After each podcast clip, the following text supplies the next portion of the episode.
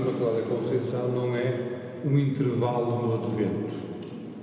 É antes um saborear, a meio do advento, as consequências da vinda daquele que nós esperamos, que é Jesus Cristo. Por isso, quando olhamos para Nossa Senhora e celebramos alguma das suas invocações, e hoje celebramos Nossa Senhora sob o título de Imaculada Conceição, por vezes somos tentados a olhar para aquilo que Maria é simplesmente eh, e esquecemos o essencial, eh, que é porque é que Maria é assim. Porque é que Maria é assim. E de facto a piedade mariana, não, sei como é que é noutras regiões, mas aqui no nosso Minho, é uma piedade muito, deixa-me usar a expressão, por vezes muito desfocada, desfocada. Porque canalizamos para Maria muitas vezes os nossos desejos, muitas vezes os nossos preconceitos, muitas vezes aquilo que são ideias e idiosincrasias que nos vêm ainda do tempo pagão. Basta ver que a Catedral de Braga, dedicada a Santa Maria, Catedral de Santa Maria de Braga, está construída sobre um lugar onde se praticava o culto à deusa Íris, uma deusa romana. Ou seja, quando falamos em Maria, temos que ter presente que há uma história. Vimos de algum lado, vimos de algum lado para, digamos assim, evitar tudo aquilo que sejam desvios na compreensão da piedade mariana. Logo, olhando para Maria, nós, assim, popularmente, muitas vezes vemos Maria quase como um elemento da Santíssima Trindade, com mais destaque que o Espírito e que o Pai. Muitas vezes é Filho, Jesus Cristo, Maria, depois o Pai, depois o Espírito. Ou seja, na nossa piedade popular, isto está um bocado descalibrado. Daí que eu gostava de olhar para Nossa Senhora hoje, procurando olhar de uma forma correta, que é isto, Maria é a serva quando olho para Maria, não me procuro, eh, digamos assim, focar tanto naquilo que ela é e, naquilo, e apenas naquilo que Deus fez nela, mas sim, olhando para aquilo que ela é, ver aquilo que Deus quer fazer em nós. Aqui está a questão. Olhando para Maria, vemos aquilo que Deus quer fazer e faz em nós. E as leituras que hoje são colocadas diante de nós são leituras muito sugestivas. Começamos logo pela leitura do livro do Gênesis, que nos conta aquela, aquela, aquela parábola, aquela poesia em que se cria inimizade entre os filhos da mulher e os descendentes de, de Deus, entre os filhos do bem e os filhos do mal, se faz, digamos assim, uma, uma, um relato muito, muito simples, mas ao mesmo tempo muito, muito incisivo sobre o que é o mal e a causa do mal. A causa do mal, em última instância, está em nós não aceitarmos a nossa identidade. E por isso queremos ser outra coisa. Queremos chamar a nós aquilo que é a separação ou a distinção entre o bem e o mal. Quando isso cabe a Deus. E aceitar a nossa identidade é aceitar os nossos limites, as nossas contingências. E aí, aprender a viver como somos é aprender a viver em plenitude. E perante este esta história que se conta no, no, no livro dos Gênesis termina com uma com um grito de esperança. Estabelecerei inimizade entre ti e a mulher, entre a tua descendência e a descendência dela. Sabemos a descendência do, do mal e a descendência do bem. Esta, os descendentes da mulher, hoje sabemos de Maria, te esmagará a cabeça e tu a atingirás no calcanhar. Aliás, se olharmos para a imagem de Nossa Senhora, era uma serpente com a boca aberta, estava quase a morrer. Mas aqui mostra-se uma, aqui mostra-se uma, uma centelha de esperança muito firme. Ela, esta, portanto, os descendentes de mulher, esmagará a cabeça, ou seja, vai, o bem vai aniquilar o mal e tu atingirás no calcanhar. Ou seja, o mal, de alguma forma, fere aqueles que querem praticar. Por isso nós somos, digamos assim, homens e mulheres que nascemos feridos, nascemos incompletos, nascemos incapazes de viver em plenitude. Mas a viver em plenitude e ter vida plena é aquilo que o Senhor nos, nos, nos oferece, nos dá. Em Cristo fomos constituídos herdeiros por termos sido predestinados, segundo o desígnio daquele que tudo realiza, conforme a decisão de Sua vontade, para sermos um hino louvor da Sua glória, nós que desde o começo esperámos em Cristo. Ou seja, em Cristo nós estamos chamados a ter vida em plenitude. E então começa aqui agora uma outra questão. O que é isso ter vida em plenitude? Ter vida em plenitude é viver como filho de Deus. Ser como Deus. Isto é que é vida plena. Nunca menos. Nunca menos. E aquilo que o Adão queria e aquilo que Jesus nos promete, em bom rigor, é a mesma coisa. O Adão queria ser como Deus. Vós sereis como Deus se comeres da árvore daquele fruto e sabereis distinguir o bem e o mal. Sereis como Deus. Jesus, quem me segue, será chamado Filho de Deus. Portanto, em bom rigor, o caminho do mal e o caminho do bem é muito parecido no seu início. Aliás, a motivação é igual. O modo como nós respondemos à motivação é que é diferente.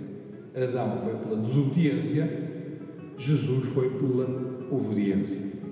Aqui apetece-me fazer um parêntese. Nós tantas vezes eh, demonizamos as tentações. Se calhar temos que olhar para as tentações como uma coisa muito boa, nos permite esclarecer quais são os nossos desejos. E depois, responder-lhe em obediência em Cristo. Não faz mal nenhum. As tentações só são más quando nelas nós respondemos pela desobediência a Cristo. Fim de parênteses. Então nós, em Cristo, somos chamados a viver como filhos de Deus, a termos vida e vida em plenitude. E qual é esse caminho? Dito de uma forma mais, mais exata, qual é o método para lá chegar?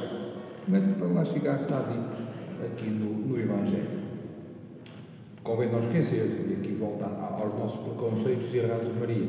Maria é uma mulher da humanidade como nós.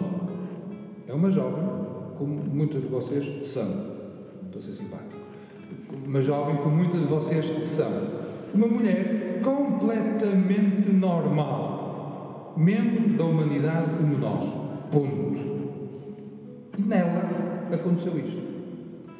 No seio dela, o Eterno fez-se carne. Nela, a palavra assumiu a natureza humana. Como é que isto aconteceu?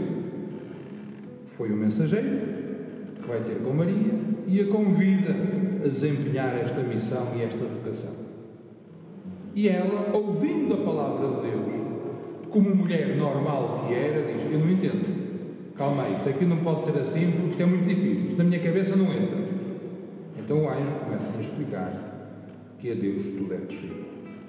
E então ela, sem compreender, diz: Eis a escrava do Senhor, faça-se em mim segundo a tua palavra. Aquilo que aconteceu em Maria é o, é o que é chamado a acontecer em cada um de nós. Que a palavra faça-se carne na, na nossa vida. Que na nossa vida a carne, desculpa, a palavra de Deus, vá assumindo concretizações, vá encarnando na nossa vida. E a palavra encarna na nossa vida na medida em que nós ouvimos a palavra de Deus, meditamos no nosso coração essa mesma palavra e a pomos em prática, tal como Maria. Por vezes nós olhamos para Maria e pensamos que a coisa mais importante que ela fez foi ter sido a mãe da segunda pessoa da Trindade. Recordei aquela passagem em que, em que Jesus Cristo estava a ensinar as multidões e alguém no meio diz: Feliz o ventre que te gerou e os peitos que te amamentaram. O que é que Jesus disse? Felizes antes aqueles que ouvem a minha palavra e a põem. Na tradição cristã, e muito a partir de Santo Agostinho, eh, nós percebemos isto. Maria tem mérito por ter sido a mãe de Deus, mas tem muito mais mérito por ter ouvido a palavra de Deus e a ter posto em prática. Por isso, o caminho que Maria percorreu é o mesmo caminho que nós somos chamados a percorrer. Ouvir a palavra de Deus, meditá-la no nosso coração e pô-la em prática. Dar-nos também o nosso assentimento à palavra de Deus. Dizer que assim seja. E nós dizemos muitas vezes que assim seja. Dizemos que confiamos em Deus. dizemos que confiamos em Deus e queremos que aquilo que Deus diz seja feito. E dizemos isso com uma palavra que, se calhar, já de tantas vezes que a dizemos, dizemos de forma rotineira: Amém. Então dizemos Amém muitas vezes. E quando, quando vamos comungar, corpo de Cristo, nós dizemos Amém. E o corpo de Cristo entra na nossa vida. Na Eucaristia, quando estamos a comungar, dizer Amém não é difícil. O difícil, o exigente, aquilo que se calhar temos que aprender mais com Maria, é no cotidiano da nossa existência, na medida em que nós vamos vivendo o nosso dia a dia, em cada momento dizer Amém a Deus. Dizer assim seja. Porque, ao que parece, isto de gerar e dar à luz implica alguma dor, que não é nada comparado com a alegria, sabemos isso, mas implica algum esforço. Por isso, tal como Maria, devemos deixar-nos ser cheios de graça. Não é tornar, é deixar-nos ser cheios de graça. Quando falamos em, em Maria, a cheia de graça, estamos a dizer aquela que se tornou disponível, colaborou e, digamos assim, interagiu com Deus, para que Deus, através da sua graça, a transformasse e nela se gerasse a natureza humana do Salvador. Nós, devotos de Nossa Senhora, mas sobretudo discípulos de Jesus Cristo, somos chamados a tal como Maria, a primeira discípula, a ouvir a sua palavra, a pô-la em prática e fazer com que a palavra de Deus seja carne na nossa existência. Concretize, transforme, ilumine, planifique a nossa vida. E qual é o resultado disto? Já sabemos qual é o resultado disto. É o mesmo que aconteceu a Maria. Maria foi assumida pelo amor de Deus. Também nós, aqueles que nos deixarmos transformar pela palavra, pela graça e guiados pelo Espírito, também seremos inseridos no amor pleno e definitivo de Deus, tal como Maria foi. Maria é a primeira, é o nosso exemplo Maria mostrou-nos o caminho. Por isso, se somos devotos de Nossa Senhora, a consequência natural é vivermos como filhos. Por isso, somos filhos de Deus, pertencemos todos à mesma comunidade e, como membros de uma comunidade, procuramos que a palavra ganhe carne, encarne e seja consistente nos ambientes em que vivemos.